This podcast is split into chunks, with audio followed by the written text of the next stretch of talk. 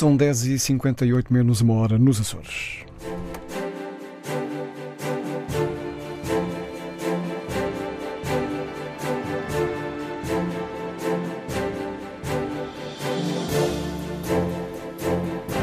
O Ministro da Administração Interna já mandou investigar, vai avançar um inquérito por causa das notícias divulgadas nas últimas horas que referem a publicação, por agentes da GNR e da PSP, de mensagens nas redes sociais com conteúdos discriminatórios e que incitam ao ódio.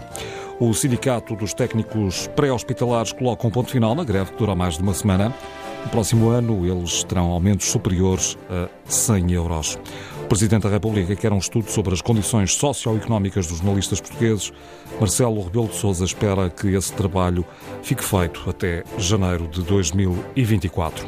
Estamos na última hora do dia marcado pelo centenário do nascimento de José Saramago. Ainda passamos por aí pelas notícias desta quarta-feira. No olhar pelas primeiras páginas, o destaque da noite é do Jornal Público.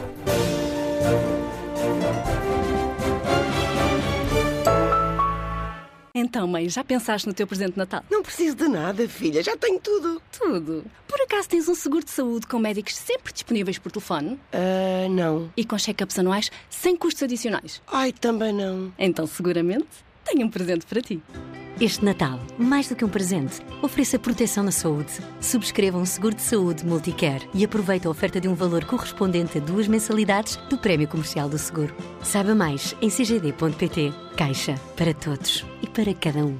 Campanha válida de 10 de outubro até 31 de dezembro. Não aplicável a seguros Active Care e exclusiva para subscrições numa agência da Caixa. Esta informação não dispensa a consulta de informação pré-contratual e contratual legalmente exigida. Este seguro de saúde é um produto da Fidelidade. A Caixa atua como agente de seguros da Fidelidade e não assume a cobertura dos riscos. Caixa Geral de Depósitos S.A. Registada junto ao Banco de Portugal sob o número 35. Antunes, veja-me só esta loucura. Cadeiras novas, secretárias novas, vestiários novos, armários e arquivadores novos. É tudo novo neste escritório. Uh, bem, tudo, tudo, não. É que o Dr. César já não vai propriamente para novo. Olha, então. Até 24 de novembro, dias de Pro em imobiliário de escritório. Grande seleção de cadeiras com desconto até 50%. Conheça também a grande oferta em secretárias, estantes, vestiários, arquivadores, armários de contabilidade e persiana. Staples, leva a empresa para a frente.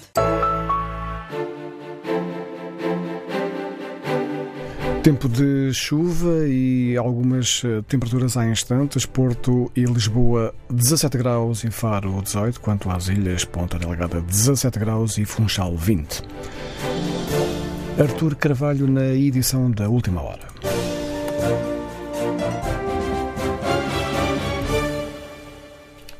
Inspeção-Geral da Administração Interna vai abrir um inquérito para apurar a verdade das notícias que referem a publicação por agentes da GNR e da PSP de mensagens nas redes sociais cujo conteúdo é discriminatório ou que incitam ao ódio.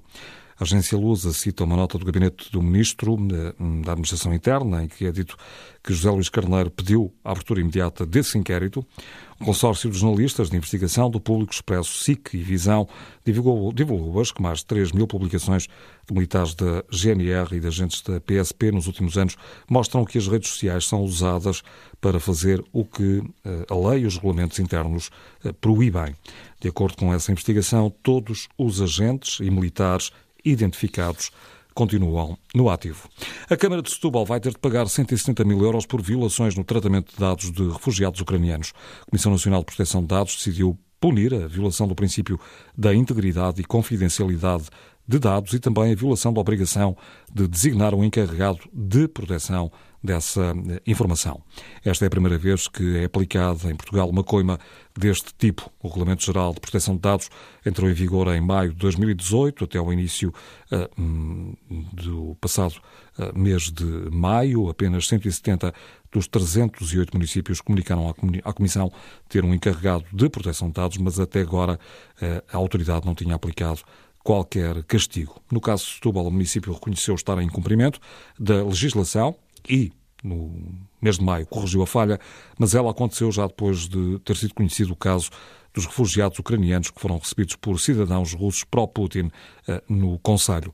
Inês Oliveira, presidente da Associação dos Profissionais de Proteção e Segurança de Dados, considera que esta queima agora aplicada à Câmara de Setúbal irá servir de exemplo. É uma decisão uh, muito importante para os profissionais da área, não só porque é a primeira, mas porque também traz aqui o alerta que uh, não será só este caso em que haveria um incumprimento de uma obrigação. Este é apenas um de muitos dos que ainda existem. A obrigação de designar um encarregado de proteção de dados é obrigatória à luz da lei e, não obstante, há muita, muitas organizações que ainda não a cumpriram.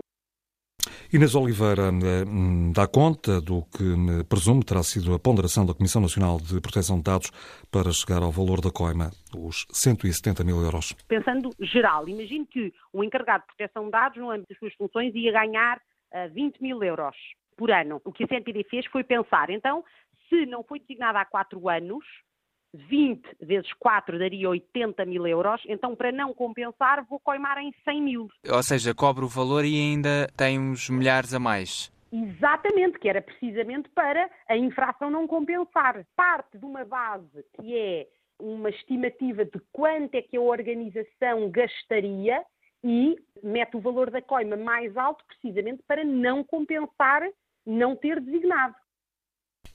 A Câmara de Setúbal pode recorrer desta decisão. A TSF já contactou a autarquia. O Executivo Camarário está esta noite em reunião e remete declarações para mais tarde. O Presidente da República quer que até janeiro de 2024 seja feito um estudo rigoroso sobre as condições socioeconómicas dos jornalistas portugueses. Na cerimónia da entrega dos prémios Gazeta, os mais importantes eh, do jornalismo nacional, Marcelo Belo de Souza mostrou-se esperançoso no futuro do setor, mas nota que hum, é importante que se faça esse levantamento a tempo do próximo Congresso dos eh, Jornalistas. Em janeiro de 2024 e até janeiro de 2024 terá de ser feito um estudo sobre a situação socioeconómica dos jornalistas, a todos os níveis. Eu sei que custa dinheiro, dá trabalho, mas tem que se saber. Como é na imprensa, como é na rádio, como é na televisão, como é na imprensa nacional, como é na imprensa regional, na imprensa local. Quem são eles hoje? Como é que trabalham? Todos temos ideias sobre isso. Mas não há um estudo sobre isso. E é possível, eu penso que em colaboração, porventura até com o Ministério da Cultura e com fundações, fazer um estudo, temos tempo para isso, fazer um levantamento rigoroso desse universo, para não se falar de cor ou na base dessas intuições. Declarações do Presidente da República na cerimónia da entrega dos prémios Gazeta, que este ano, entre outros, distinguiu na categoria rádio, com o primeiro prémio, a reportagem da TSF A Ilha do Tempo, do jornalista Nuno Guedes, com sonoplastia de Pedro Picoto.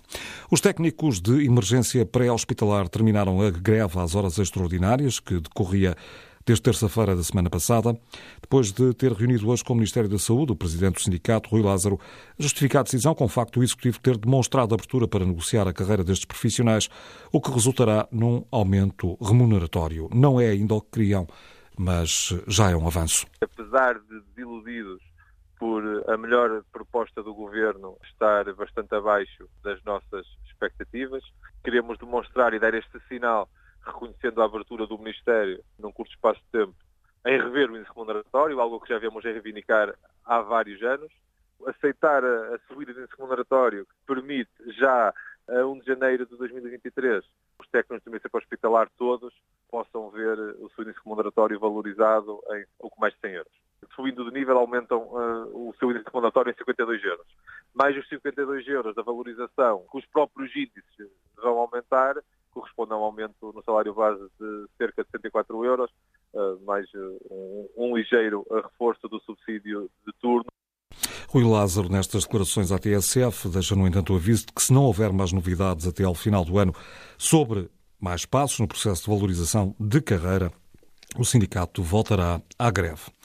Na véspera do único jogo de preparação para o Mundial de Futebol, a Seleção Nacional recebeu esta noite a visita do Primeiro-Ministro Uh, António Costa esteve na cidade do futebol e assistiu ao treino.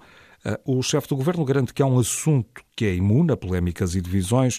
O país está unido no apoio à seleção.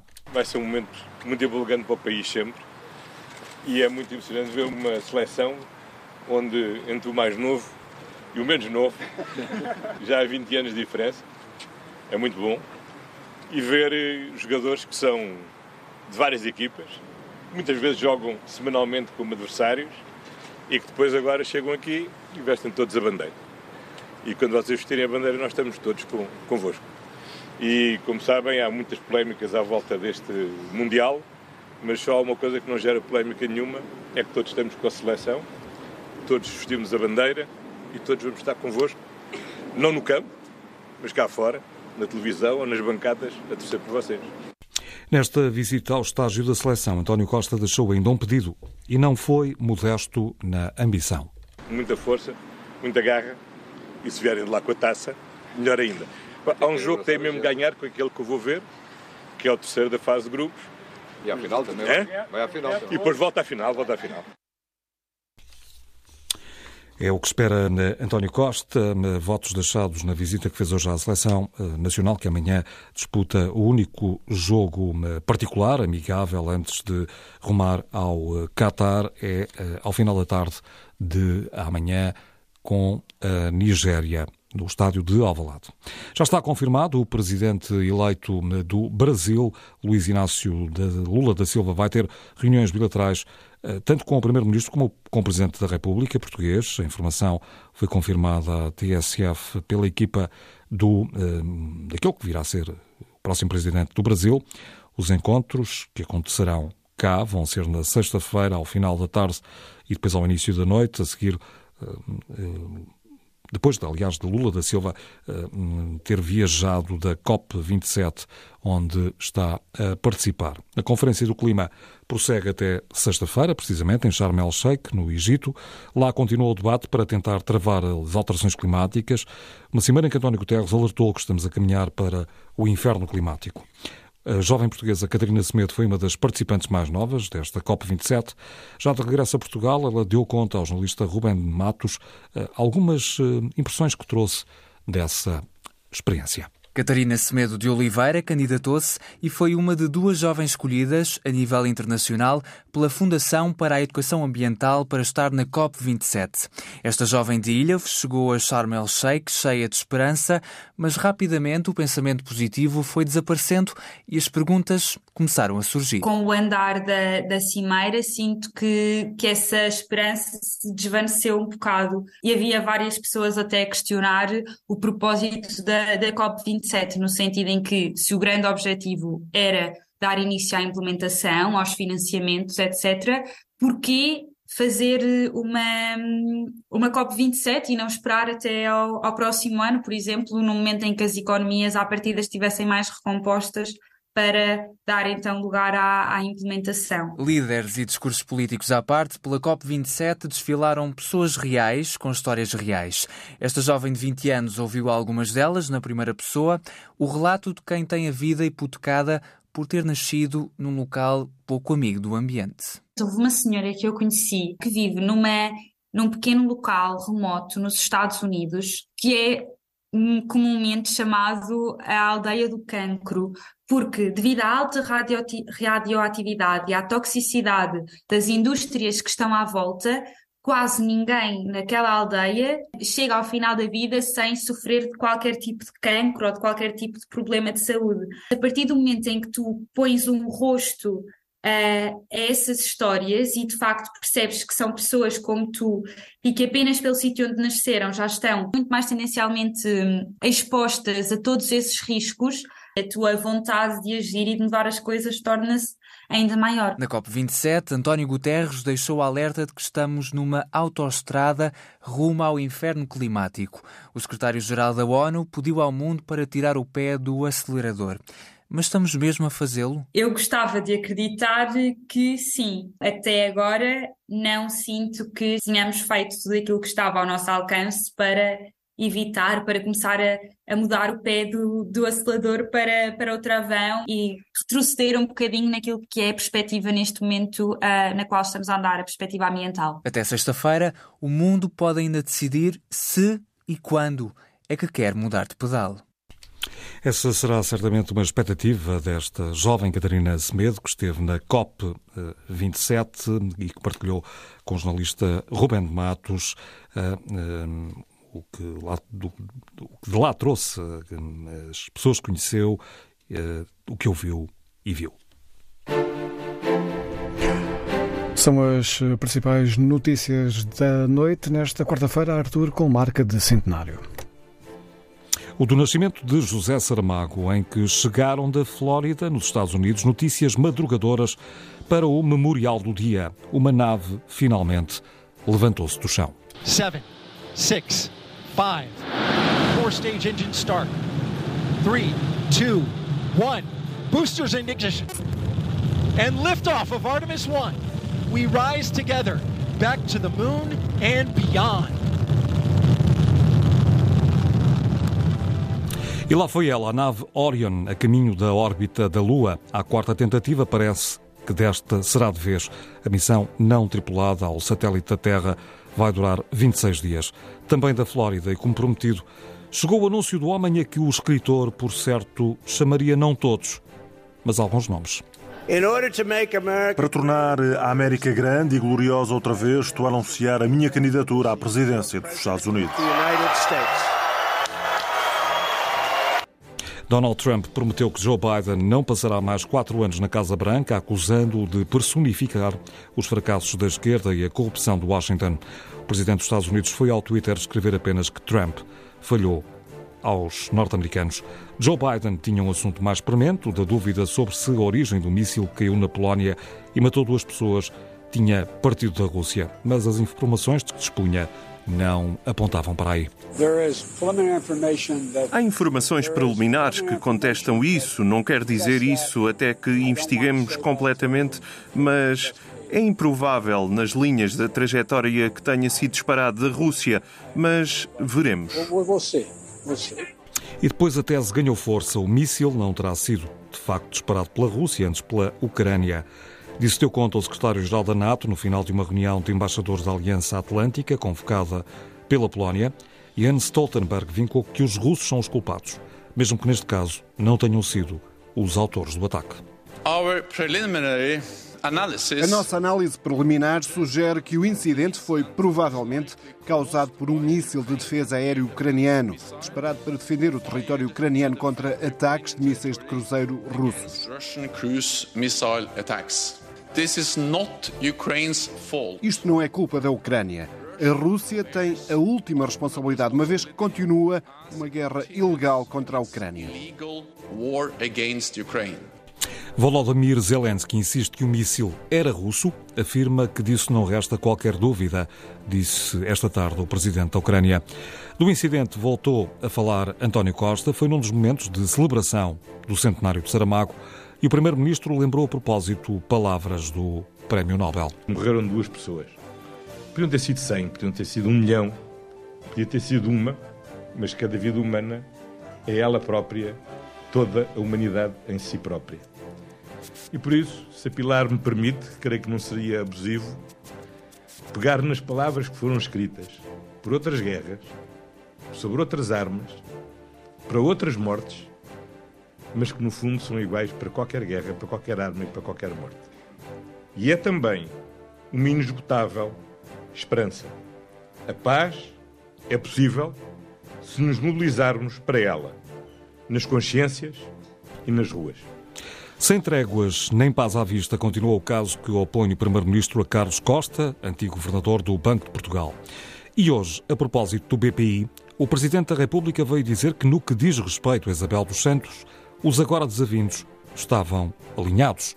Rita Carvalho Pereira. Marcelo Rebelo de Sousa garante que no que toca ao caso BPI, tanto o governador do Banco de Portugal como o primeiro-ministro estavam alinhados. Era preciso que Isabel dos Santos saísse. O presidente da República desmente assim Carlos Costa, que acusou o primeiro-ministro de querer proteger a filha do antigo presidente angolano. Em nenhum momento algum dos intervenientes jamais pensou que uma solução fosse se a senhora engenheira persistisse a não aceitar o acordo deixar de aplicar a lei que lhe era desfavorável. E, portanto, eh, da parte do, do, do seu governador, era a posição. Da parte do governo era a posição tão clara que antes mesmo de eu ser presidente já me apresentou o diploma. Marcelo Rebelo de Sousa refere-se assim ao diploma aprovado pelo governo de António Costa em 2016, que veio desblindar os estatutos do BPI e permitir que a empresária angolana fosse afastada. Marcelo admite que a situação foi das mais complicadas que teve em mãos durante o mandato e que dificultou as relações com Angola. Como é de esperar, isso provocou logo a reação muito negativa da senhora engenheira Isabel de Santos, que não passou de ser negativa e, e complicou as relações entre Estados.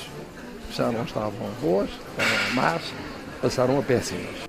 No mesmo estado péssimo ficou e não tende a melhorar o ambiente entre o Primeiro-Ministro e o ex-governador. Judite Menezes e Souza. António Costa aproveita o centenário de Saramago para mais uma farpa a Carlos Costa. É mesmo o pior dia para falar uh, de um livro que cada página que se vai conhecendo se percebe que é um conjunto de mentiras, meias-verdades, deturpações. Eu sobre esse assunto uh, já disse a semana passada o que tinha a dizer. Uh, o Dr. Carlos Costa entendeu que devia montar uma operação política de ataque ao meu caráter, de ofensa da minha honra e da minha honorabilidade. Está no seu direito, mas eu também estou no direito de defender o que cada pessoa tem de mais importante, que é o seu bom nome. O assunto, reafirma, prossegue nos tribunais. A história esclarecerá tudo, felizmente, e felizmente há muitas pessoas que conhecem a história. E a honra antigamente levava-se em duelos. Agora, felizmente, temos meios próprios, num Estado civilizado, apurar e esclarecer a verdade nos tribunais. Hoje o Primeiro-Ministro deu mais um avanço na sua argumentação, lembrou o estado em que estava o sistema financeiro e quem quis contribuir para que ele hoje fosse um problema tratado. E os factos são públicos e notórios. É que o sistema financeiro hoje, português, hoje, felizmente não tem nada a ver com o que era em novembro de 2015. Se fosse combinado, não seria mais coincidente essa linha de argumentação entre o Primeiro-Ministro e o atual governador do Banco de Portugal.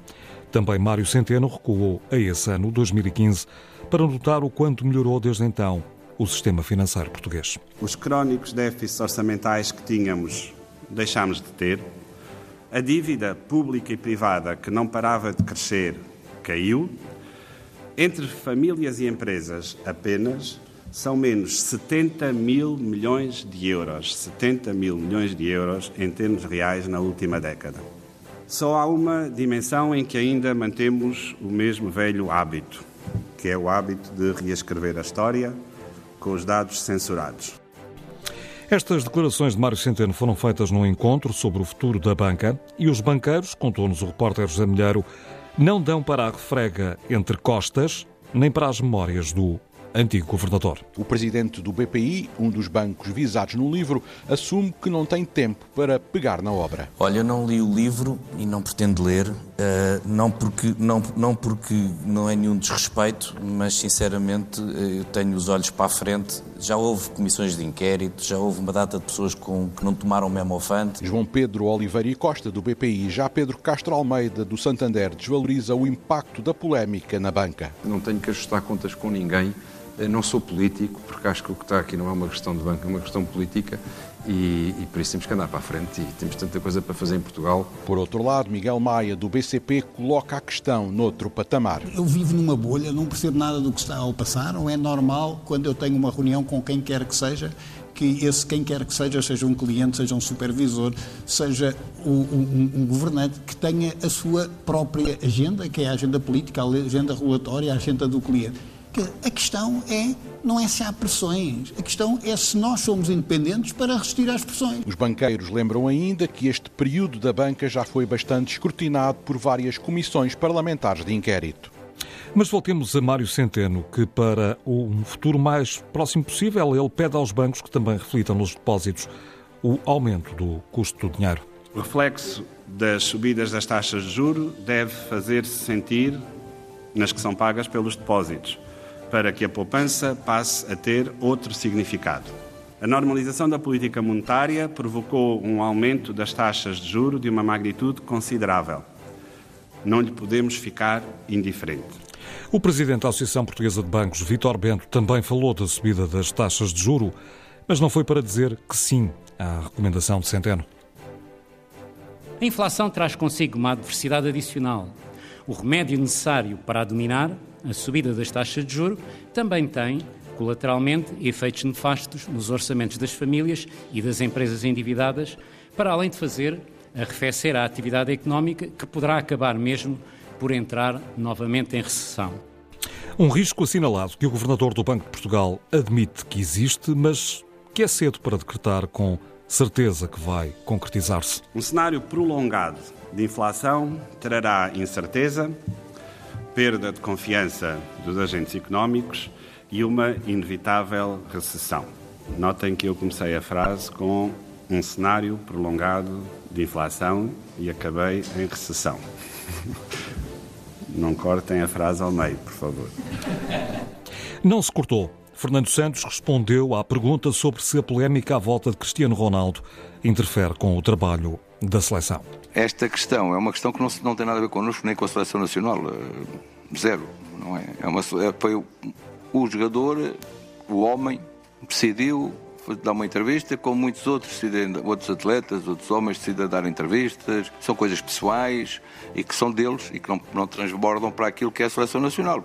Ele não fala da seleção nacional, porque menos que eu saiba, daquilo que eu, que eu sei, ele não me fala da seleção nacional, não põe questão nenhuma em relação à seleção nacional. Portanto, é uma entrevista dele, pessoal, muito pessoal, até muito pessoal, e portanto que nós temos que respeitar. Uma das coisas que eu acho que tem a ver com a tolerância, que agora se fala muito, não tem a ver com isso, não é? que é respeito por aquilo que, são, que os outros pensam e querem, desde que não interfiram naquilo que nós pretendemos. O que interfere com os planos para o jogo de Portugal amanhã contra a Nigéria é a gastroenterite que incomoda Cristiano Ronaldo. Ele não está disponível para o último amigável da seleção antes do Mundial.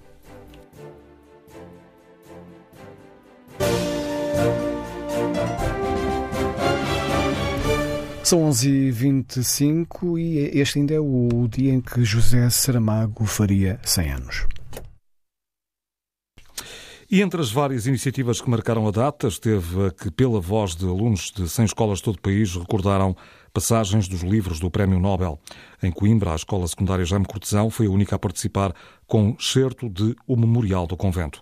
A jornalista Marta Melo foi lá antes, sobretudo para perceber como encaram os alunos a obra de Saramago. Além da conversa das mulheres, são os sonhos que seguram o mundo na sua órbita, mas são também os sonhos que lhes fazem uma coroa de luas, por isso o céu é o resplendor que há dentro da cabeça dos homens, se não é a cabeça dos homens o próprio e único céu. Margarida Almeida está no 11º ano e foi escolhida para ler um excerto da obra Memorial do Convento. Fala sobre o sonho das pessoas, faz refletir a vida de cada um e cada um como os seus objetivos e os seus sonhos. Confiante na prestação, Margarida tem treinado a leitura em casa, em voz alta e para a parede.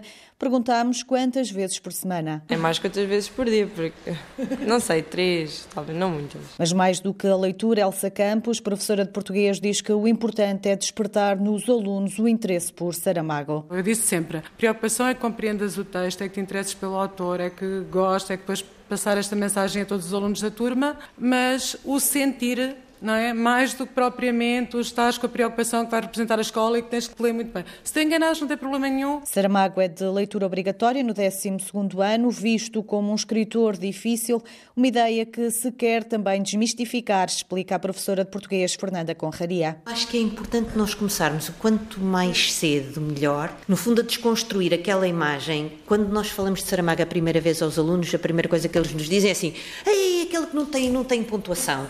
Pronto, tem pontuação. Só tem pontos finais e vírgulas. Porque, como ele dizia, é uma música e ele está a tocar uma música. Mas nem todos olham para Saramago como um escritor difícil. É o caso de Mariana Simões no 12 ano. É um autor que tem uma leitura muito fácil porque são textos muito seguidos. A maioria deles não tem grande pontuação, ou seja, é muito corrida. Nós quase não temos tempo para parar. Para Paula Salvador, professora bibliotecária, o trabalho da Fundação José Saramago tem sido importante na divulgação do trabalho do escritor, notando entre as obras requisitadas algumas que não eram tão divulgadas. Há uma aproximação muito maior e faz com que aquela ideia de complexidade do Saramago tenha sido um pouco aliviada e realmente neste momento já é um autor próximo do nosso público. Depois das leituras na Jaime Cortesão, Saramago vai ainda este este ano letivo dar mote ao debate Cegos que Vendo Não Veem sobre o tema da cegueira em março e tem o objetivo de mostrar que a visão é muito mais do que o simples olhar.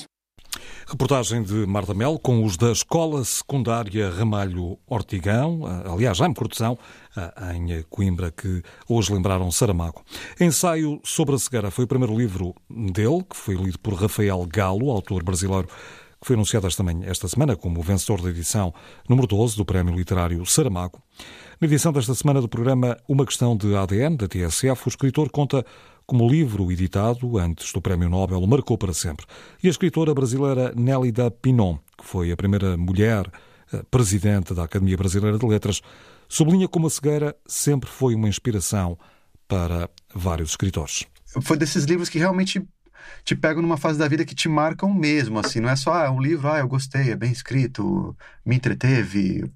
Ele se instala mesmo no, digamos, no seu sistema operacional, assim, no seu software, e até hoje, assim, quando eu olho para as coisas, né, para certas notícias, certas coisas que acontecem, é sempre aquela coisa, sensação de tipo, nossa, isso é muito ensaio sobre a cegueira, sabe? Assim, sempre acontecendo esse tipo de coisa, né? Esse tipo de brutalidade mesmo, barbaridade humana, assim. Né? Hum. Quantos grandes homens, quer dizer, seres humanos, eu digo homens porque foram homens mesmo, né? Que eram cegos e enxergaram melhor que qualquer vidente. Então, a cegueira tem esse atributo de fazer com que você enxergue por dentro aquilo que, quando você podia enxergar, você não viu que era necessário. Isso é extraordinário Rafael tem razão.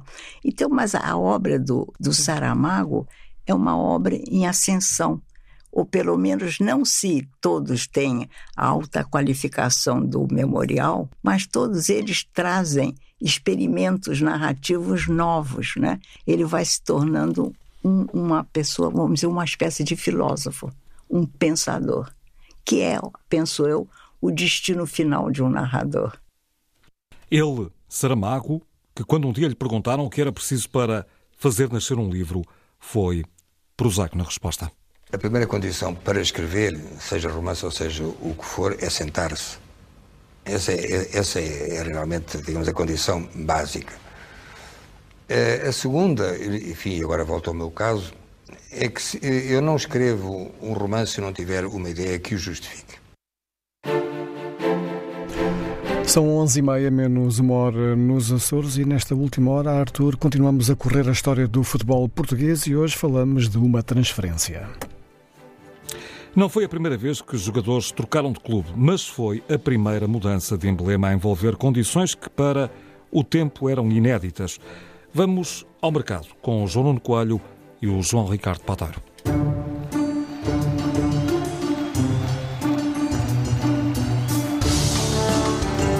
Neste 42º episódio da Paixão do Povo, a história do futebol em Portugal, estamos em 1915, ano em que aconteceu a primeira grande transferência no futebol português.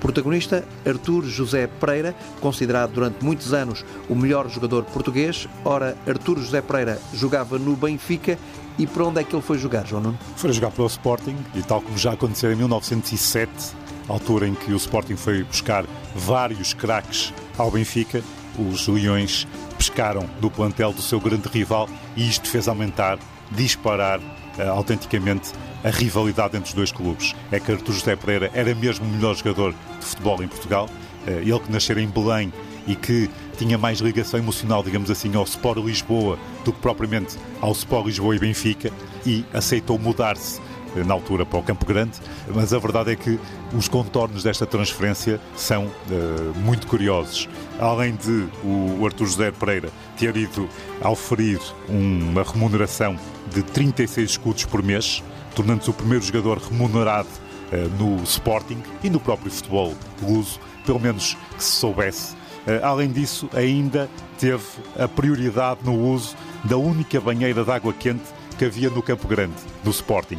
Aliás, no Benfica não havia nada destes luxos e, portanto, o Artur José Pereira acabou por ser, digamos, seduzido por condições muito melhores do que as que tinha eh, no Benfica pelo Sporting. Há que dizer que esta transferência acabou por ser decisiva para que o Sporting conseguisse ser finalmente campeão de Lisboa. O Benfica tinha ganho as duas edições anteriores do campeonato, preparava-se para chegar ao tri, mas a verdade é que com Artur José Pereira tudo mudou e ajudado também pela transferência de Augusto Paiva Simões, que era o melhor guarda-redes da altura, e de Boaventura Silva, que passaram também do Benfica para o Sporting. A verdade é que o Sporting conseguiu ser mesmo campeão em 1914, 1915, campeão de Lisboa, e deixou o Benfica para trás. Agora a rivalidade entre os dois clubes aumentou imenso por causa desta transferência do Eusébio da altura, chamemos-lhe assim. Muito mais tarde, o Benfica havia de desviar Eusébio, o verdadeiro do Sporting. Mas isso será a história a contar muito mais lá para a frente, na Paixão do Povo, todas as noites, com João Coelho, João Ricardo Pateiro e Joaquim Dias. E nesta última hora, Arthur, vamos ao quiosque. À última hora estão a chegar os jornais da manhã. E nas noites de quarta-feira é sempre assim, antecipamos os destaques da edição do dia seguinte, de quinta, do Jornal Público. Para isso, junta-se mais uma vez à última hora a Amilcar Correia, um dos diretores adjuntos do jornal. Boa noite, Amilcar. Boa noite. Vamos começar, como quase sempre, pela manchete que nos diz que o Ministério da Economia não entregou dois terços dos apoios Covid. Eh, que dados são estes eh, que eh, vertem de uma auditoria do Tribunal de Contas? Exatamente. Essa auditoria do Tribunal de Contas que referes diz que a reação do Estado ao impacto que a economia teve sobre a economia nacional entre 2020 e 2021, período durante o qual Pedro Cisa Vieira foi o respectivo ministro, foi muitas vezes inútil e não teve em conta as, as necessidades. Um, considera que essa resposta foi, foi, não foi a mais adequada para, para assegurar a recuperação da, da economia e dá-nos vários exemplos dessa, dessa falta de capacidade de, de reação. O Tribunal chega a dizer que as medidas não tiveram adesão e, por isso, revelaram-se inúteis. Uhum. Portanto, não estavam adequadas ao que o país precisava. É isso que falaste de falaste de, de, vários exemplos. Tens um ou dois de, de memória que, que tenhas retido? De, sim, um deles refere-se à, à mobilização do Fundo de Modernização do Comércio, Uh, cujas verbas não foram devidamente uh, canalizadas, e outras medidas como o comércio digital, o, Adaptar 2 e o PME Crescer Mais. No fundo, são medidas que depois calculizamos num texto que pode ser lido já a partir da meia-noite no site do público. Uhum. medidas, entre aspas, bonitas no papel, mas pouco úteis para o que era preciso. Exatamente. Há também uma entrevista que vocês fazem a Arménio Carlos, eh, antigo dirigente, secretário-geral da CGTP, e com um desafio eh, relevante, eh, sublinhando que se trata de um militante do Partido Comunista. De bastante relevante. O ex-líder da CGTP diz nesta entrevista que lhe custa ver o PCP queimar em Lombrando por não ter respondido diretamente à questão sobre se houve ou não invasão da Ucrânia pela Rússia e vai mais longe e desafia o Partido Comunista a corrigir a sua posição para conseguir pôr as propostas que respondem à vida dos portugueses no centro do, do debate. Uhum. E lançou um desafio ao novo secretário-geral, ao novo líder do Partido Comunista, Paulo Raimundo, no sentido de que o faça o mais rapidamente possível. Hum. Estima ele que essa é uma, uma correção, um, um passo atrás, que será fundamental, que será fundamental para que né, Paulo Raimundo entre com o pé direito? Sim, eu, sim, o, o, o António Carlos diz que que enquanto o PSP, enquanto o PSP, o PCP não se libertar deste estigma, eh, será difícil eh, valorizar as propostas da CGTP e, e, e consequentemente, do próprio PCP. Hum. Estamos a falar de um ex-líder sindical da maior central do país. Eh, há alguma reflexão dele, algum prognóstico sobre uh, o que poderá aí vir do ponto de vista de contestação social? Hum, não propriamente. Aqui a questão incide muito mais sobre a credibilidade, o capital de credibilidade sobre esta matéria que o PCP tem e a, necessidade de, que, de recuperar essa credibilidade corrigindo corrigindo essa posição. Diz, por exemplo, isto é ipsis verbis, o partido sempre foi contra a guerra foi contra, sempre foi contra a guerra, foi sempre pela paz, algum partido em Portugal defendeu mais, nomeadamente a autodeterminação, autodeterminação e a independência das colónias? Pergunta, no fundo, uh, acaba por ser uma crítica barrada à liderança uh, comunista numa posição que é numa, numa questão que é da, da maior uh, fragilidade, da maior importância neste momento. Para, Correndo com essas interrogações a um histórico para sublinhar o que uhum. entenderá ser uma incoerência com esse com esse percurso do, do Partido Comunista. Uh, ainda na primeira página do Público uh, temos uh, uma chamada que nos dá conta de que quase 600 membros das Forças de Segurança portuguesas usam redes sociais para violar a lei. De que violações, de que desmandos estamos a falar? Estamos a falar de, de perfis pessoais através de, de, militares da GNR e de agentes da PSP, através dos quais são feitas ameaças. Eles são acusados de uma longa lista de crimes públicos, infrações graves aos códigos de conduta e estatuto, estatuto profissional. Um, um, este texto fala-nos sobretudo de, de, de comportamentos de, racistas, de, de, afirmações racistas, de, de declarações viltantes para, para algumas pessoas do espaço público nomeadamente o Presidente da República, o Primeiro-Ministro, Ferro Rodrigues, Catarina Martins, Jerónimo de Souza, Dalma do Baco, Joaquim Catar Moreira, por aí fora. E um, são, são insultos, são calúnias e um, que mancham um bocadinho quer a imagem da PSP, quer a imagem da GNR. Uhum.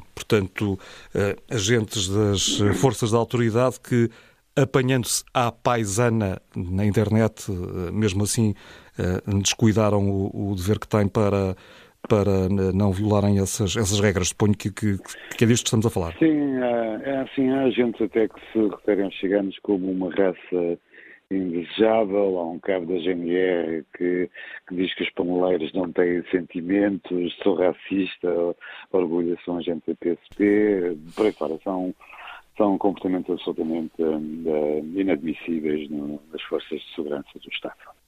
Obrigado, Amilcar, por teres vindo à última hora, sublinhando assim nesta última parte citações eh, do que se encontra numa das notícias desta semana, aliás, desta quinta-feira, do Jornal eh, Público. Amilcar Correia um dos diretores adjuntos eh, do jornal. Vamos às outras primeiras páginas. No JN, a manchete diz-nos que a vacinação no Serviço Nacional de Saúde deixa farmácias com um excedente de doses contra a gripe.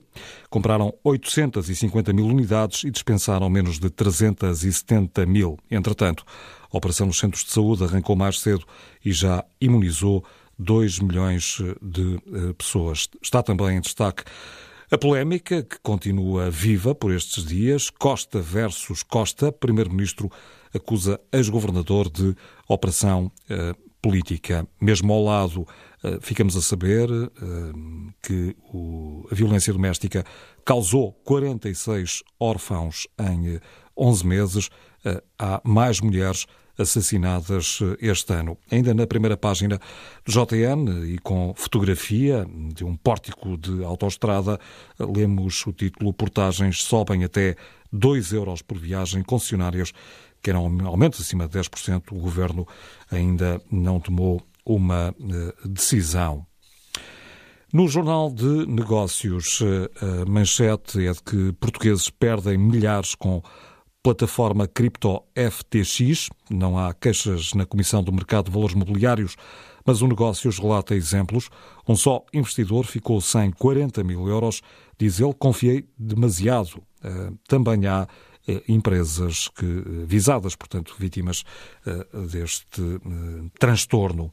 A fotografia da primeira página da, edição de amanhã do Jornal de Negócios mostra vários banqueiros, os líderes dos bancos portugueses que hoje estiveram reunidos num encontro sobre o futuro da banca, para onde passou também Mário Centeno. O título é Banca sem pressa defende cautela na subida de, dos depósitos.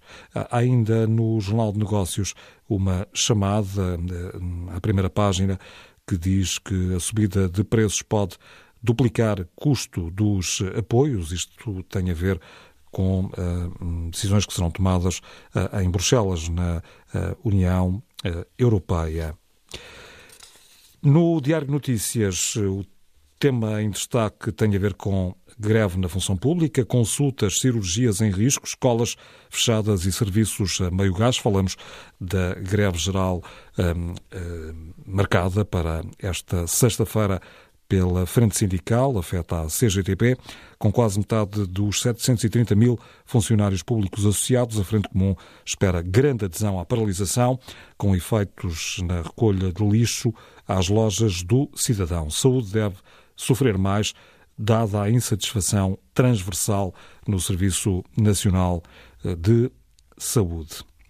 Há também em destaque uma fotografia de um abraço eh, de Fernando Santos a António Costa, terá sido tirada certamente esta noite, na visita que o Primeiro-Ministro fez à concentração da Seleção Nacional. O título é Seleção imune. A entrevista de Ronaldo faz último teste antes do Qatar. Isto tem a ver com o jogo de amanhã, um particular no estádio de Alvalade, frente à uh, Nigéria. Finalmente, no inevitável, a primeira página está praticamente toda ocupada com um único assunto: o tal litígio que está aberto entre o Primeiro-Ministro e o ex-governador do Banco de Portugal. O título é Duelo de Costas e a fotografia é alusiva a isso mesmo. Ah, há uma fotomontagem de dois cowboys, ou algo semelhante. Uh, um é Carlos Costa, o outro é António Costa. Hoje mesmo uh, o Primeiro-Ministro dizia que se fosse noutros tempos uh, a questão teria de ser resolvida assim. Infelizmente, agora há outras formas de resolver diferentes, como aquele que está latente, isso mesmo recorda, depois do título, o Inevitável, para ilustrar esta notícia. Marcelo recusa comentar caso BIC. Uh, isto tem a ver com as declarações que também ouvimos uh, já no filme deste dia, na última hora. Uh, o Presidente da República não quis falar desse caso, que sustenta a acusação de. Um, do ex-governador do Banco de Portugal ao Primeiro-Ministro, diz o inevitável que, apesar de Marcelo Rebelo de Sousa ter aprovado o comportamento de António Costa relativamente a um outro banco, ou seja, o BPI, e no que tinha a ver com a presença como acionista de Isabel dos Santos. Estão vistos os títulos eh, principais dos jornais eh, desta quinta-feira. Faltam 15 para a meia-noite. Vistos os jornais, Artur, sabemos neste momento o que mais e vem nesta quinta-feira. Uma sentença, um encontro europeu em Lisboa, um plano que se apresenta, um estrelino orçamento do Estado que se anuncia. Ah, e um jogo de futebol, o último a feijões antes do Mundial.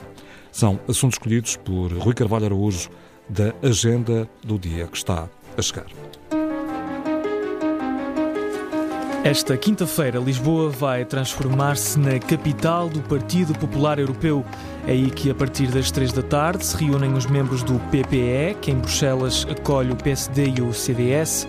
Luís Montenegro e Nuno Melo dão por isso as boas-vindas ao presidente do partido, Manfred Weber. Meia hora depois, António Costa e Pedro Nuno Santos apresentam o Plano Ferroviário Nacional. No documento constam vários projetos, com destaque para um já anunciado, que prevê a criação de uma linha de alta velocidade entre Lisboa e Porto. Amanhã o dia fica também marcado pelas greves. O Sindicato dos Enfermeiros Portugueses tem paralisação marcada para reivindicar a falta de progressão das carreiras. Já em Palmela, a Auto Europa também inicia uma greve Apesar de a Comissão de Trabalhadores ter cancelado a paralisação, há dois sindicatos, o CITE e o STASA, que a mantêm. Menos de um mês depois de ter tomado posse como Primeiro-Ministro do Reino Unido, Rishi Sunak apresenta perante a Câmara dos Comuns o primeiro orçamento do Estado, enquanto líder do governo inglês. O Ministro das Finanças, Jeremy Hunt, acompanha Sunak nesta apresentação da estratégia económica e fiscal do Executivo. Depois de mais de três anos e meio de julgamento, vai ser lida amanhã, nos Países Baixos, a sentença relativa à queda do voo MH17 da Malaysia Airlines. Em 2014, a aeronave que partiu de Amsterdão, com destino a Kuala Lumpur, caiu enquanto sobrevoava o leste da Ucrânia. Quase 300 pessoas morreram e investigadores internacionais descobriram que o avião foi derrubado por um míssil oriundo de uma base militar russa localizada numa região separatista pró-Moscovo, na Ucrânia. A Rússia sempre negou qualquer envolvimento no caso. A uma semana do primeiro jogo no Mundial, a seleção portuguesa faz o primeiro e único jogo de preparação da prova. Portugal defronta a Nigéria no estádio de Alvalade, naquela que vai ser também a partida que marca o regresso de José Peseiro a Portugal, desta feita como treinador dos nigerianos. O jogo está marcado para as 7 menos um quarto e tem relato na TSF. O especial desporto começa depois do noticiário das 6 da tarde. É o que aí vem, o que esta hora se destaca da agenda do dia da manhã, um trabalho de Rui Carvalho Araújo e Joaquim Pedro Rocha.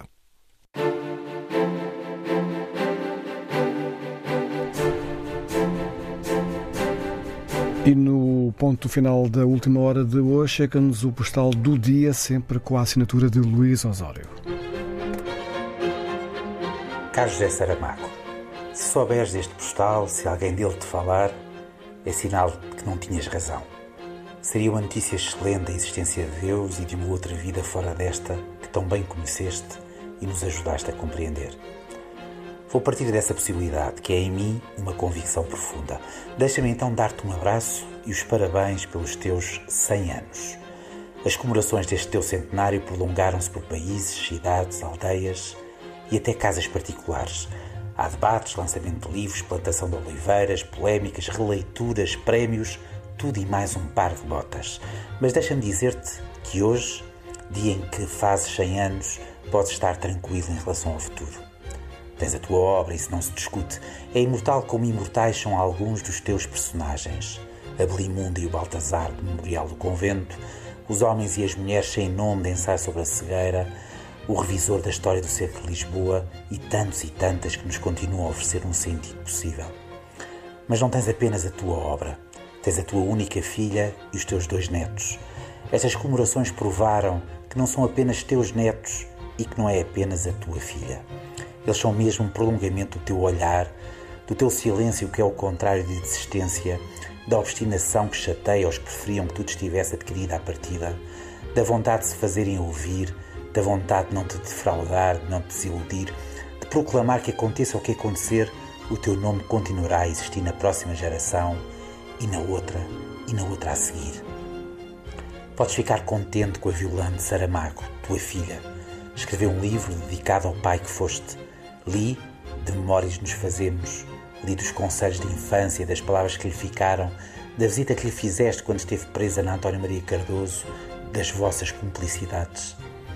A tua filha escreveu um livro e fez apresentações em todo o lado, no país e no estrangeiro.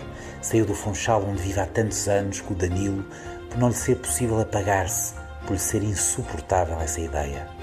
Inesquecível a sua conversa pública com o teu amigo e único editor, Seferino Coelho. Inesquecível as suas palavras em tantos lugares que esgotaram para ouvir a sua voz e pela assombração que nos atinge quando a vemos.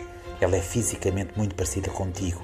São iguais, diria o funcionário do arquivo, de todos os nomes.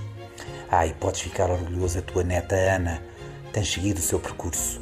As notícias da sua galeria de artes plásticas, a sua imperturbável serenidade e firmeza. Ana Saramago Matos, tua neta, a quem o Presidente da República abraçou fortemente pela exposição tão bem montada no Museu da Arte Contemporânea. Passaste por lá? A neta que plantou cem oliveiras na tua azinhaga, naquela ruazinha à entrada, uma rua perfeita, onde cada uma das árvores tem o nome de um personagem. A Ana, que abriu apenas duas exceções. A primeira oliveira chama-se Jerónimo e a última, plantada hoje, é a Josefa. Não podes não te ter comovido. E ainda falta o teu outro neto, o Tiago, discreto, silencioso, mas tão orgulhoso do avô como a irmã ou a mãe. Já tem um filho, até agora o teu único bisneto, o Ari. O orgulho que sentem não é apenas pelo José Saramago, pelo escritor, pelo Nobel, pelo imortal, mas de José, de ti, de tudo o que eles carregam de ti, do que herdaram no modo de falar, de se sentarem, de comerem à mesa, na forma de se deitarem, nos pequenos gestos e tiques, do que neles ficou do silêncio do vento nas oliveiras da Azinheira, onde hoje está tanto frio e tanta chuva. Estás aí, José? Consegues ler-me ou ouvir-me? Fica bem, por cá o teu nome persistirá. Encontramos um dia com menos chuva do que hoje, assim o espero.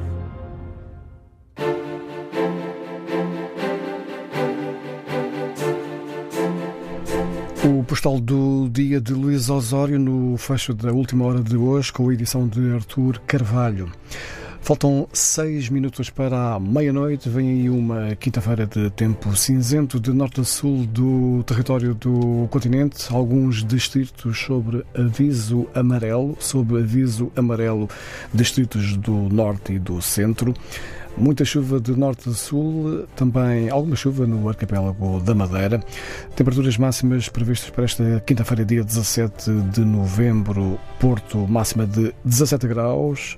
Lisboa, máxima de 19, Faro 21, Ponta Delgada, máxima de 18 graus e Funchal 20, 25 graus de temperatura máxima prevista para esta quinta-feira.